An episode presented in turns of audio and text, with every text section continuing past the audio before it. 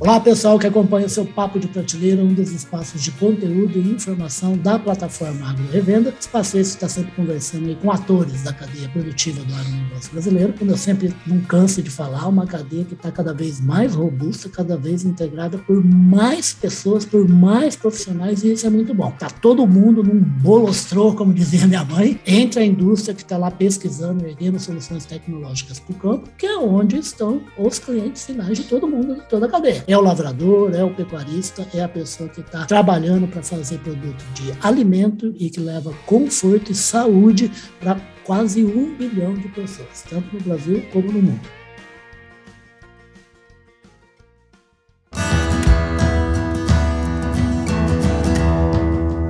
Podcast Papo de Prateleira. E como esse mundão tá virado de cabeça para baixo, praticamente, depois de uma pandemia que a gente achou que era uma hecatombe, agora tem um conflito sério, né? não é uma guerra mundial, mas é um conflito com vários atores importantes envolvidos nesse conflito, mesmo que não com armas na mão. É, então, é um momento de muito olho em gestão de negócio, ficar esperto com o que está sendo feito, é ali o computador na mão fazendo conta e procurando manter margem o máximo possível. E a gente resolveu conversar aqui com uma pessoa que vai dar umas orientações bacanas aí sobre a questão de oferta, de compra, de venda de insumos agropecuários e a segurança do negócio para quem compra, que é o Ralph Melo Estica. O Ralph é advogado, ele é sócio da Passos Estica Advogados Associados. Ô, Ralph, prazer recebê-lo aqui no Papo de Prateleira, tá? Riba, prazer é meu, agradeço o convite o prazer é todo nosso, é assim, e pelo jeito não, vocês não vão cansar de ver o Ralph aqui, porque se tem uma coisa que eu faço é puxar saco de quem é de Ribeirão Preto. Ele está falando da minha queridíssima Black Stream, essa cidade quente, onde tem um chopp gostoso, onde tem gente muito bacana, né, Ralph? Essa cidade é uma maravilha, né? Exato. Seria a capital do Brasil se não houvesse a quebra da Bolsa de 29, viu, Exatamente. Ela, ela, ela que sempre foi chamada, eu sou de uma época, quando eu entrei na faculdade, na década de 1980, Ribeirão era chamada da a Califórnia brasileira, né? Califórnia brasileira, é. exatamente. E você salve, Ralf, que eu acho que ela continua sendo ainda, porque primeiro que tem muito de agronegócio e atualmente diversificado né, na região de Ribeirão Preto. E eu tenho um amigo, rapaz, zootecnista, que é o Ricardo, sabe o que ele faz? Ele é consultor de um produtor rural que tem uma área em Bonfim Paulista que produz vinho. É mole, rapaz, produzir vinho em Ribeirão Preto. Sim. É, isso é pela, pelo tipo do clima aqui, realmente é surpreendente, mas tem tem, é, tem a vinícola, acho que Terra, Terras Altas, né? Não sei se é Eu essa, não sei o nome, tem, rapaz, tem eu nunca visitei. E a cidade, é... Ah, legal. Eu acho que se é Confim Paulista, possivelmente seja essa, mas é interessante como a, a cidade, né, a região aqui, é, Ribeirão Preto acabou se tornando esse cluster de serviços, né, não só serviços para o agronegócio, como serviço para as pessoas que trabalham com agronegócio. Né? E um modelo que eu sempre disse, não é de agora, já há muitos anos, né, depois de ter morado em São Paulo, de, de morar em Ribeirão Preto, que é ah. o modelo americano. Né? Você tem é, a capital é, financeira, que é Nova York, a, a capital é, Washington, D.C., mas você tem N cidades importantes na região que trazem serviços da mesma qualidade. Então, quem mora em San Diego, quem mora é, em Austin, quem mora, enfim, várias cidades importantes nos belts, tem é, a loja da Chanel, a loja da Rolex, tem o serviço de qualidade, tem o banco, tem a instituição financeira, né? então descentraliza um pouco e, e, Ribeirão Preto soube fazer isso muito bem. Então, é chamada aí a capital do agronegócio, por isso que o, o nosso o Passos Estica tem uma unidade aqui, além de São Paulo e Goiânia também, para dar esse atendimento. Riba. Ah, que maravilha. A gente já vai falar um pouquinho da estrutura do que, que faz aí o, a, a pasta de estica advogado, mas eu quero aproveitar o gancho aí do Ralph, por falar em cinturão, rapaz, como é que a gente amarra negócio bem feito aí do agronegócio? Porque o Ralph tem umas observações interessantes a fazer a respeito de quem tá, compra insumo, veterinário, insumo agrícola, insumos agropecuários, né? seja por em venda, seja em distribuição, seja direto de indústria, que tem os cuidados a serem tomados nessa época aí por causa de problemas de ou entrega ou problema com o produto. E existe um código do consumidor que muita gente pode imaginar que está ligado ao pessoal urbano. E não é bem assim, né, Ralf? Exato, Riba. A gente tem que considerar, isso é, uma, é um, algo que surgiu não só agora por conta da guerra da Rússia e da, da Ucrânia, ah. mas que a gente já começou a, a vislumbrar em 2020 é, pela questão da pandemia. Então, teve uma crise energética na China com a pandemia, a própria Rússia, antes da guerra, também teve uma inflação por direcionar é, os produtos internamente, não, ou melhor, para prevenir essa inflação, começou a, a direcionar os insumos internamente, então uhum. reduziu até as exportações. E aí, nesse momento, começaram a surgir né, os fatos, os casos fortuitos e de força maior nos contratos. Uhum. Agora, é uma questão crônica que precisa ser analisada por duas razões. Então, assim, uhum. nós temos casos em que é, há uma, uma, digamos, não uma fé, mas há um arbitramento por parte de quem vende, seja a indústria, o importador ou até a revenda, no sentido de que, bom, está escasso, então eu vou aumentar preço, vou escolher para quem eu entrego tá. e vou tentar renegociar. Esse tipo de conduta a gente já vislumbrou é, o ano passado com o glifosato, por exemplo, é. É, precisa ser precisa ser tolhida com uma, um apoio é, jurídico mesmo, porque isso não pode. Se você tem um contrato de entrega, você antecipou e alguém vai te entregar alguma coisa, ela não pode mudar isso é, no meio do contrato e não poderia, nesse caso, alegar caso de força maior, porque tem o produto, né? E, e o, o, prejuízo, nesse caso, que para quem fixou o produto de uma forma equivocada, é de quem faz a venda. Mas o que a gente tem visto, Riba, que é importante destacar, ah. É que, em verdade, as revendas e, e os, e os é, importadores não têm o produto e eles estão tendo que abrir é, discussões judiciais com os exportadores lá fora. Então, você imagina uma empresa brasileira, mesmo que multinacional, tendo que abrir uma arbitragem na China, Nossa. em mandarim, ou na Rússia, em guerra, com todas as, as barreiras da língua, com diferentes tipos de aplicação jurídica, né? Uma, uma coisa é você ter uma relação jurídica com a Inglaterra, com os Estados Unidos, né, como o ou até com a Alemanha, né, que é como mais parecido com o Brasil, e uhum. cumpre os contratos. Esses países não têm é, esse mesmo histórico. Então, é, tem que se considerar que é um problema crônico, e por ser um problema crônico, pode ser que é, essas, esses vendedores é, esgrimam, né, eles arguam, arguam nos contratos a força maior. Então, o produtor tem que ficar ligado que se isso é, tiver risco de acontecer, é melhor uma saída negocial, né? até porque os produtores estão tendo que fazer isso com os seus clientes também, porque tem um monte de CPR na praça, claro. tem um monte de coisa para entregar e não estão conseguindo. E só para concluir, para não me alongar, é, a questão do Código de Defesa do Consumidor que vem sendo bastante aventada, porque ah você tem toda a razão, né? O consumidor não é só a pessoa física e não é só a pessoa física urbana. Pode ser pessoa jurídica pelo, pela própria lei 8.078 ah, que legal. e pode ser pode ser do agro. A grande questão é saber que os tribunais, pelo menos no histórico, né, na jurisprudência, não dá para afirmar como vai ser agora com essa com essa nova onda, mas os tribunais têm entendido que como o produtor utiliza o insumo para seguir na sua própria cadeia, em teoria, ele não seria um consumidor final para esse fim. Então, se ele comprou lá um computador, comprou algum tipo de outro bem, né, que ele utilize como consumidor final, ali não tem dúvida, né? Ah, comprei um HP lá, deu problema, você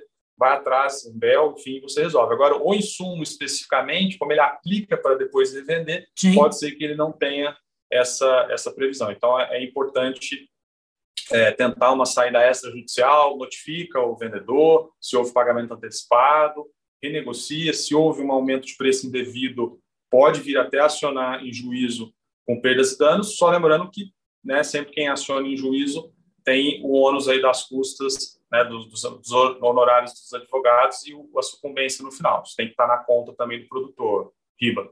Perfeito. Ô, Ralf, agora, em relação ao Código do Consumidor, a gente vai estar falando em negócios feitos dentro do Brasil, né?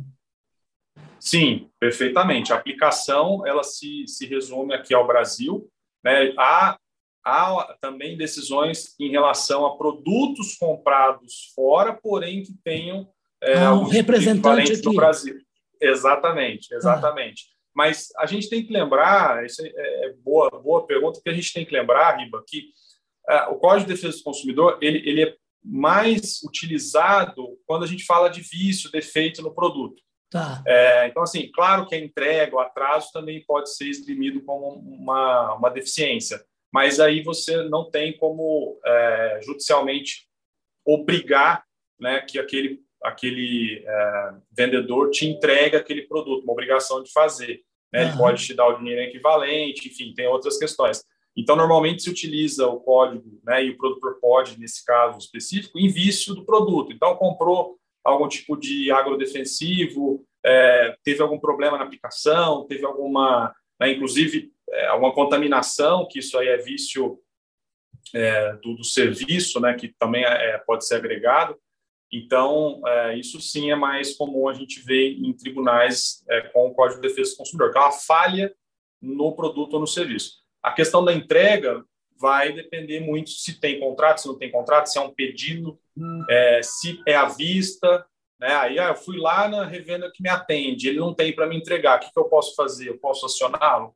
Infelizmente, não, ah. porque é um problema crônico de, de oferta que todo mundo está tendo. Perfeito. Até um exemplo, quando você estava respondendo a primeira pergunta, você falou de Rússia e tal, e eu cheguei a ver algumas informações de gente que que ficou preocupada, fez o contato com o fornecedor e o fornecedor tinha o produto tudo direitinho, mas não estava conseguindo fazer o transporte para o Brasil. Olha que encrenca. Ele tinha para entregar o negócio que ele firmou, mas não estava conseguindo embarcar um navio para ir para o mar para chegar ao Brasil. Sim, é, é, realmente teve vários, inclusive vários navios que não conseguiram atracar por questões de, de, de logística, né? Porque tem um dos principais portos, inclusive da Ucrânia, está sendo invadido tá pela Rússia. Então é, varrido é, é do um mapa, caso, literalmente. É, é um caso de bastante seriedade a ser, a ser colocado. E até nessa mesma linha, o ano passado e retrasado, a gente teve problema com container. Tá. É, tinha é verdade, teve falta, né? entrega, né? Teve falta. Então, assim, é, quando o advogado fala né, que tem que ser analisado caso a caso, parece que está sendo superficial. Mas nesse, nesse ponto específico tem que ser, porque precisa vislumbrar também. Ah, eu tive um problema de atraso. Bom, se não há qualquer é, empecilho para que esse navio faça esse percurso, né? Se é um, um demurro, digamos assim, se tem uma. Aí você pode ir atrás de perdas e danos, ou seja, o produtor ele não, não é obrigado a assumir essas perdas e todo claro. esse problema que está sendo é, visto. Agora, se é uma questão, não, o navio ficou, ficou preso, atracado é, no porto, não conseguiu sair por questões de guerra, por limitações, por sanções, aí você tem uma variável macro que acaba abarcando todos esses, esses problemas. Aí, se você vai para um juiz né, e vai tentar é, perdas e danos com uma empresa que não conseguiu fazer o transporte porque o país de, de origem estava em guerra, uhum. né, aí, aí esse é, é, o típico força maior, essa é a típica força maior. Só lembrando que no começo da pandemia, muito se tratou do caso por tudo força maior e o STJ, os tribunais brasileiros, afastaram isso. No sentido, não, uma coisa é uma coisa, outra coisa é outra coisa. Uhum. É, você tem verdadeira restrição, ou seja, você não, não cumpre a sua parte do contrato por total falta de responsabilidade ou culpa da sua parte, aí a lei civil protege. Agora, você está aproveitando um cenário incerto né, para aumentar preço, escolher para quem você entrega, ganhar alguma coisa, aí a justiça protege, sim. Ué, que maravilha. Você sabe, Ralph, que assim, a história da distribuição, né, o Papo de Prateleira conversa sobre vários assuntos do agronegócio, mas a gente tem um pé muito forte na revenda, no trabalho da distribuição de insumos agropecuários. Né? E é uma história muito bacana no agro brasileiro, porque os distribuidores, as revendas, elas fizeram quase um pacto com o produtor há 40, 50 anos, né? e até deram origem a negociações que não existiam como o barter, né? que é a antecipação de, de insumo para o camarada poder fazer o plantio, na hora que ele faz a colheita, ele vai se acertar com a revenda, com a distribuição, e começou entregando grão até. Né? E hoje ainda tem muita gente que recebe grão, porque eu uso grão também, né? o, o, a, o grupo, né? porque hoje tem grupos, tem, e a movimentação da distribuição é uma coisa de louco, tem fundo estrangeiro, a, a consolidação não acaba, são grupos que ficando cada vez mais poderosos tudo mais. Né? E o relacionamento se sofisticou também por causa de negócios que você citou, como CPR, como a utilização de coisas feitas até agora digitalmente. Né? Então, o olhar para essa negociação tem que ser cada vez mais acurado por parte do produtor, o dono da revenda, o dono da distribuição, o dono da agropecuária, né? Não, perfeito. É, é, é, até a gente. Eu participei de um evento recente, né, de, um, de uma associação de revendas, uhum. e, e, foi, foi bem interessante porque foi discutida uma questão que é, é, até uma iniciativa muito legal sobre os livros didáticos, né, de como o agronegócio é ensinado até hoje e eu tenho 41 anos, mas eu me lembrei vendo algumas fotos, né, de, de quando vai, né, eu, eu aprendi na escola lá em Mococa que quando você vai ter o, o, o boi no pasto, você tem que queimar primeiro o pasto, ou seja, então, é, hoje, quem vê o agronegócio dessa forma que você bem colocou, Riba, que é, é, a, é a verdade sobre o agro, né, de preservação de 20% ou mais das áreas, né, por lei, com Código Florestal, é, de alta mecanização, alto investimento, tecnologia, financiamento cada vez mais abundante privado, desonerando o governo de fazer esse tipo de financiamento. Né? Exatamente. Né? Então, cada vez mais o Estado no agronegócio ele precisa fazer o básico, que é infraestrutura, né, e desburocratização. desburocratização. Faz um pouco de assistência em alguns estados, é assistência técnica, né? É, mas em geral, se ele, se ele é, tirasse né, esse impacto da questão da burocracia tributária, deixasse o agro se desenvolver, menos financiamento por parte é, pública seria necessário. Então, é, se sofisticou muito, desde lá da CPR 94, depois CDAWA, CDCA, CRA. Mudou para é, melhor, mas... né? Mas tem que ficar seguro, né? Cada parte tem que ser Sim, não, é. É que quanto mais, quanto mais complexa Complexo. fica a cadeia, mais você precisa de pessoas especializadas, mais claro. você precisa de consultores, advogados, assessores, né? Então tem isso é um custo naturalmente, mas a gente trata mais como um investimento porque é, você tem essa segurança. Então a própria operação de barter, ter um contrato, ter uma CPR, ter a garantia e ter a execuibilidade, que eu acho que né, se você aí puxando um pouco para a contabilidade, que é uma outra formação, né, se você vai na teoria dos contratos, é, não adianta você escrever tudo que você quiser no contrato se ao final você não consegue executá-lo, né? Mas vale um contrato de uma folha execuível do que às vezes, né, de mil páginas e que você não, não tem jurisdição. Então, se você tem um, um título executivo bem firmado, bem acertado e você uhum. tem algum tipo de inadimplemento, a gente tem visto aí não só nos foros aqui no Centro-Sul, mas mesmo no Norte e Nordeste, você vai e, e os juízes canetam aí o teu direito. Então, é importante ter isso muito bem amarrado para que né, você não, não ache que tem, é. né, não, estou bem respaldado, mas a hora que dá algum problema, você vê que, na verdade, você não tinha esse respaldo todo. Exatamente, tudo tem que ser assim, sei lá, se meu pai tivesse vivo, ele falaria, tudo tem que ser execuível, né? E, execuível, e assim, perfeito. E se tem dois profissionais que a gente, eu também estou no meio, viu, Ralf? Se tem dois profissionais que a gente só lembra na hora que o problema, a, a confusão está instalada, é o médico e o advogado. Né? Exatamente, exatamente. É, e assim, de certa forma, a prevenção, né? Por isso que hoje se fala muito em SG, compliance, Sim. porque as empresas e até os produtores perceberam que vale você gastar um pouco antes, né? Do que deixar para remediar depois. Então, é um movimento positivo que, que a gente é, concorda e embarca de você ter é, dispositivos de prevenção, né, para que quando... Então, é aquela velha história, né? Ah, tem toda, toda a parte jurídica. Ah, mas eu preciso executar. Ah, eu, eu tenho lá um penhor, eu tenho uma garantia. Ah, você vai precisar ir lá colher. Ah, mas não dá, eu não posso. Bom, se você pegou um penhor né, de um produto, você precisaria ter, no mínimo, um plano B de como você vai colher, para onde você vai levar. Ah, então eu tenho garantia de cana-de-açúcar da usina A. Se a usina A me der aí um inadimplemento, eu vou lá, colho a, a cana. Aí eu lhe pergunto, bom, mas tem outra usina que não seja do mesmo grupo que possa processar aquilo num raio de pelo menos 50, 80 quilômetros? Não tem. Então você não tem garantia, né? Porque cana, cana você sabe bem que você conhece, né, Riba? Cana é, é, é, faixa de Gaza, tem que ser naquela região. Você não consegue carregar a cana para outro lugar.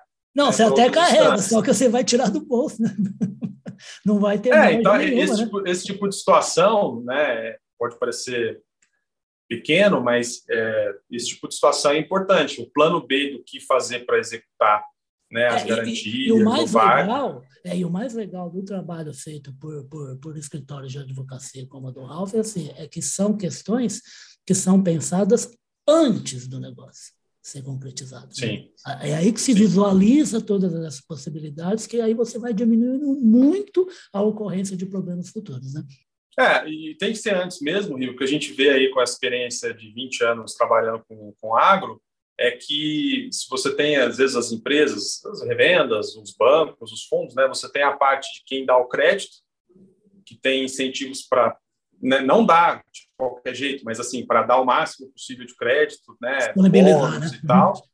E aí você tem na outra ponta um pessoal de recuperação de crédito que tem é, incentivos para recuperar o máximo de crédito. Então, Sim. se a empresa pensar dessa forma, ela vai pagar duas vezes pelo mesmo erro. Então, se você tiver é, uma, uma equipe que concede o crédito já tendo essa orientação, né, pode ter inadimplemento, pode ter problema jurídico, mas você vai é, isolar né, esse, esse, problema e não vai ter, né, concede, concede, concede crédito aqui, às vezes não, não formaliza bem as operações e aí o pessoal lá do, da recuperação né, ganhando, pagando advogado, tendo né, os FIIs lá e tal. E, Ficando tudo mais caro ficando mais caro, exatamente.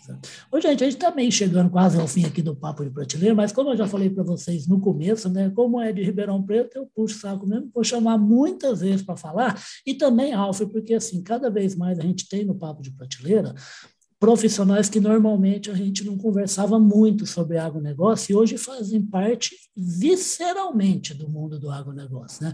Tem gente de nutrição, tem gente de química, de biologia, de equipamento, então nem se fala né, de tecnologia, e gente, sim, de direito. E é uma coisa assim, que eu acho assim, que eu acho que um advogado está numa fazenda, numa revenda, numa distribuição, numa grande agropecuária, numa indústria de insumos, não é nem um gasto em investimento, é uma das peças que existe num jogo de negócio do mundo moderno. E existe, e acabou. Quem não faz isso não está fazendo gestão. O Ralph acabou entregando o ouro aí, que eu ia fazer uma pergunta aqui para ela, que todo mundo que está olhando para o Ralph está vendo esse escritório bonito, achou que ele nasceu em Nova York, vive em Manhattan tal, tudo mais. Mas não, o Ralph está mexendo com água há muito tempo, vem de família do água, vem de gente de café. Como é que é essa história? Conta rapidinho para a gente o que, que o Ralph tem tudo a ver com o agronegócio.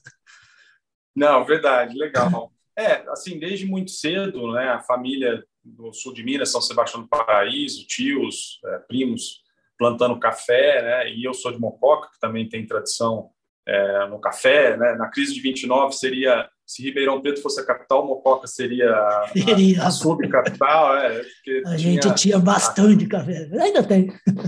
É, e até os centros, né, os centros históricos dessas cidades, Campinas, Bauru, Exatamente. eles mostram a herança é, forte do café. Foram erguidos com dinheiro da cafeicultura.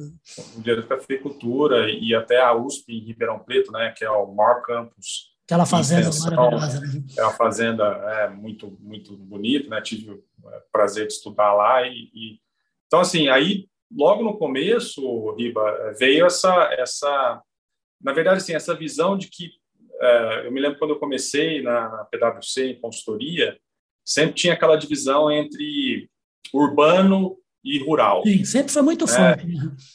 E, e, assim, volto a dizer o que eu falei no começo em relação ao modelo americano. É uma grande bobagem, porque um, um bom advogado com bastante gel na cabeça, né, com óculos e com é, sapato é, de marca, ele ele precisa, né, o agronegócio faz parte também, não existe essa divisão.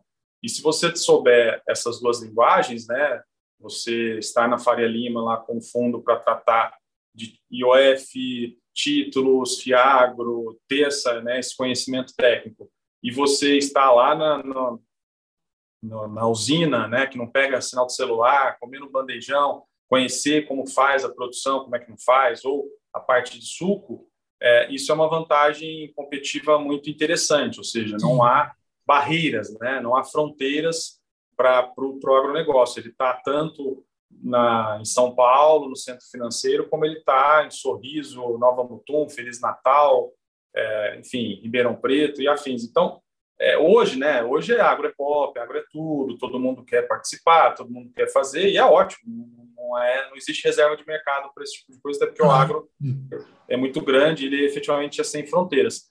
Mas é, foi uma estratégia acertada, né, do, do escritório no sentido de trazer é, para o produtor, para as revendas, para as agroindústrias é, esse tipo de sofisticação, né? É. Sofisticação no sentido de agregar valor, trazer soluções inovadoras e com a linguagem que o pessoal consegue é, não entender, que é a linguagem que o pessoal tem. Se comunicar, é, né? consegue se comunicar. Se comunicar, é, exatamente. Você saber se comunicar. E eu tenho boas lembranças, principalmente da época de consultoria, né, das usinas, dos, né, dos contadores. A simplicidade não é sinal de desconhecimento. Né? Eu aprendi muito com contadores de várias usinas aí que talvez até estejam te assistindo, é, de conhecimento do negócio, né? E hoje a gente trabalha com, com sucessão empresarial desses grupos, Sim. a gente vê que eles estão que é, buscando... Que é, um, que é um, um, uma ferida no pé, né, rapaz? Tem, quem não é. se prepara para isso, na hora que acontece a confusão, aí vira uma balbúrdia. Né? É, você tem vários casos, você mesmo citou, né? Às vezes é um caso de produtor rural, aí ele começa com a revenda porque ele precisa do insumo, aí ele tem o, o grão que ele recebe em barter, ele precisa comercializar, ele monta uma trade, aí daí a pouco é um grupo. Aí ele, aí ele né? casa, tem três filhos, um filho não, não se dá bem, aí você é. casa com a mulher, aí separa, aí a confusão vai aumentando. Aí a confusão aumenta, tem um filho que mora fora, tem outro que é fotógrafo, tem um que cuida, aí o que cuida acha que tem mais direito, não tem e aí você precisa é, de, uma, de uma orientação, porque no meio do caminho vem uma, uma singenta, uma baia da vida e, e oferece para você comprar. Uma, uma oferta precisa, agressiva, né? É, e você precisa estar preparado para lidar com todo esse tipo de situação, né? Então, essa consolidação ela está acontecendo. É, eu não vejo como como ruim, muito pelo contrário, não é só existe não, consolidação onde tem valor, Claro. Então, é, é, esse pessoal entendeu o valor e, é, então, para concluir aí, é, Riba, são 20 é, anos trabalhando dessa forma, atendendo... Como é que está estruturada hoje a Passos e Instituto Advogados Associados, Ralf? Nós temos unidade em São Paulo, né, por hum. questões óbvias. Tem que ter, né? Próximo, é, próximo dos fundos, dos bancos e das uh, gerências, digamos assim, claro. das diretorias que a gente atende multinacionais é, em Goiânia, que seria a porta de entrada. Coração esse, do Brasil, né?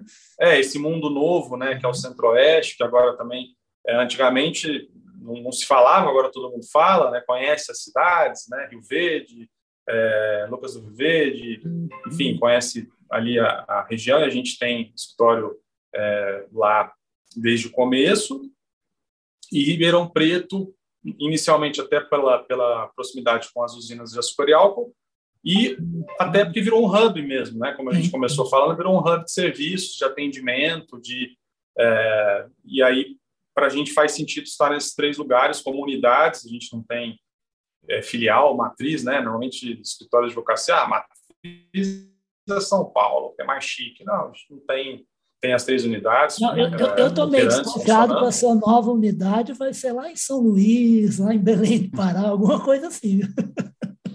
Olha, a gente, já, a gente até já aventou. Eu, eu pela, é, pelas aulas da FGV Management, eu fui por quatro anos seguidos a Barreiras, tá. né, para ministrar lá com o pessoal né? da ABAPA. Exatamente, da ABAPA. E você sabe que, assim, é, tem, tem essa necessidade próxima também e, e se, se tiver é, corpo, estaremos presentes, né? Você tá sabe, sempre... você está falando, está me lembrando o Paulo Herman. Paulo Herman dirigiu a, a John Deere do Brasil até, até janeiro agora, né? E ele falou para o Carlão, né, que é meu chefe, meu amigo, falou assim, Carlão, em termos de tecnologia e de negócios, se o agronegócio brasileiro fosse uma corrida de Fórmula 1, a gente tava, a gente está na volta de aquecimento. A corrida nem começou. Nem começou. Não, exato. E eu acho que isso tem isso tem muito para crescer, tem muito para investir e a, a, a, própria necessidade de profissionalização, não que não fosse não profissional. Tem, não dá para escapar, né? Não dá para escapar, não dá para escapar, porque agora cada centavo importa, né?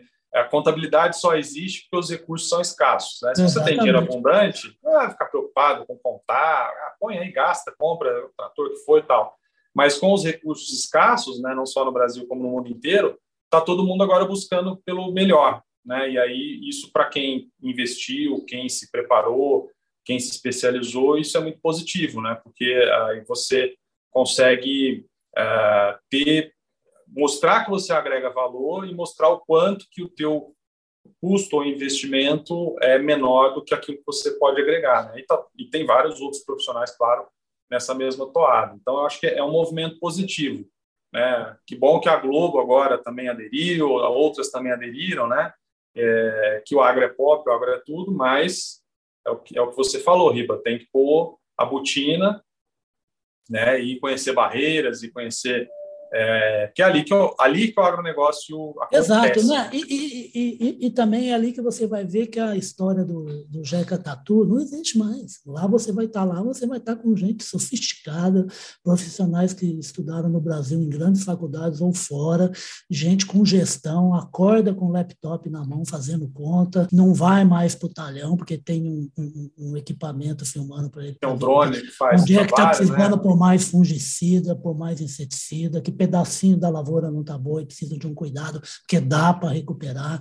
Então, isso, isso é muito legal. São, são, é, é, é, você tá, estava falando agora, eu me lembro da história do camarada, né? esse negócio de profissionalização, que, eu, que é uma piada no mundo do cara, né? que, assim, que o, o, o, o, fazendeiro chegou para o outro e falou assim, ô compadre, você fica gastando dinheiro com esses negócios aí de banca de advogado, bioinsumo, semente tratada.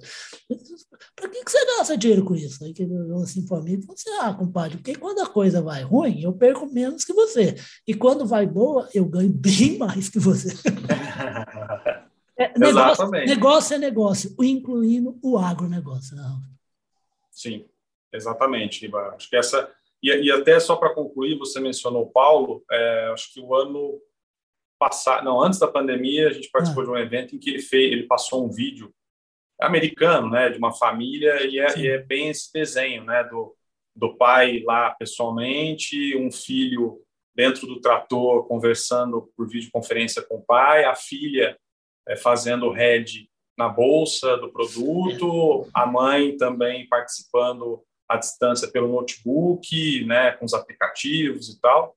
Então, isso, isso, é, é, é isso é motivo de orgulho. Claro que nós, nossos pais, avós começaram né, do jeito simples. Né? Quando eu ia lá na fazenda do meu tio de café, é, tinha uma simplicidade muito grande. Então, a gente não pode esquecer dessa história, desse passado. Teve né? uma que, batalha, que, né?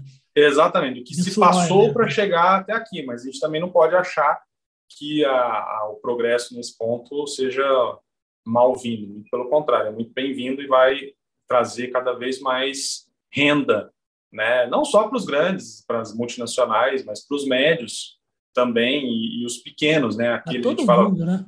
Para todo mundo. Pequeno tem uma, uma área pequena, tem um apoio, tem um suporte, né, da revenda que está mais próxima, da cooperativa, que está todo tipo de assistência técnica. Então, Exatamente. Então, é, essa, essa pulverização né, que as cooperativas fizeram e também as, as revendas fizeram, isso é muito importante, muito importante. E é por isso que nessa família aí de americanos aí que o, que o Ralph falou, que o Paulo Herman mostrou lá no vídeo, se fosse uma família de brasileiros e tivesse esse camarada que o Ralph está falando lá de 1950, que é o avô, ele ia estar tá tomando um café com o gerente da, da revenda. É. enquanto enquanto os, os, filhos, netos, bisnetos estão tudo enfiado em devices, cuidando, cuidando do negócio. Né? Exatamente, um até, porque, é, até porque preço, preço ainda é. Opa! É aqui, né? Ainda tem fala. Gente, ó, vocês já é. perceberam né, que ó, eu, é disparado o papo de prateleira mais comprido que eu já gravei desde que eu comecei a gravar, mas eu tenho certeza que ficou muito legal e eu vou trazer mais vezes o Ralph aqui. Eu vou, no post que a gente vai fazer dessa conversa com o Ralph, eu vou colocar o contato para quem tiver interesse em obter informação de como protege o seu negócio, de como se garante a negociação, seja de insumo, de equipamento, seja de sucessão, como ele citou, em suma, que olhe para o negócio e fale, como é que eu faço para eu não, não, sofrer problema? E se sofrer, que o problema não seja tão grave. Eu vou colocar lá embaixo como é que você entra em contato aí com a Passos Estica Advogados Associados. Ô, Ralf, super obrigado e vamos voltar mais vezes. Como eu te falei, a gente está com profissionais novos no Papo de Prateleira, porque o negócio está ficando muito sofisticado e complexo, como você falou, e também de gente super nova. Na hora que você falou que tem 41 anos, eu falei assim, não é possível, esse moço está mentindo. Né? Se você falasse que tinha 25, eu estava engolindo. Iba, prazer enorme. É, fico à disposição sempre que preciso e vamos, vamos em frente, vamos em frente que que atrás vem gente. Exato. Vamos, vamos em frente, que tem safra de verão para acabar de colher e é. tem safra de inverno que já tem que estar tá planejado já faz tempo, mas tem que jogar semente na terra. Queria agradecer demais aí a conversa com o Ralph Neves Estica, que vai voltar mais vezes aqui, se Deus quiser, para falar a respeito de toda a segurança que o negócio envolve e o agro também é negócio, tá? Ele que é sócio aí da Passos Estica Advogados Associados. Super obrigado e tomara que você volte mais vezes aqui, como eu falei, Ribeirão Pretano aqui tem cadeira cativa Papo Obrigado, Riba. Até a próxima. Até a próxima, querido. Tchau, tchau. Tchau, tchau.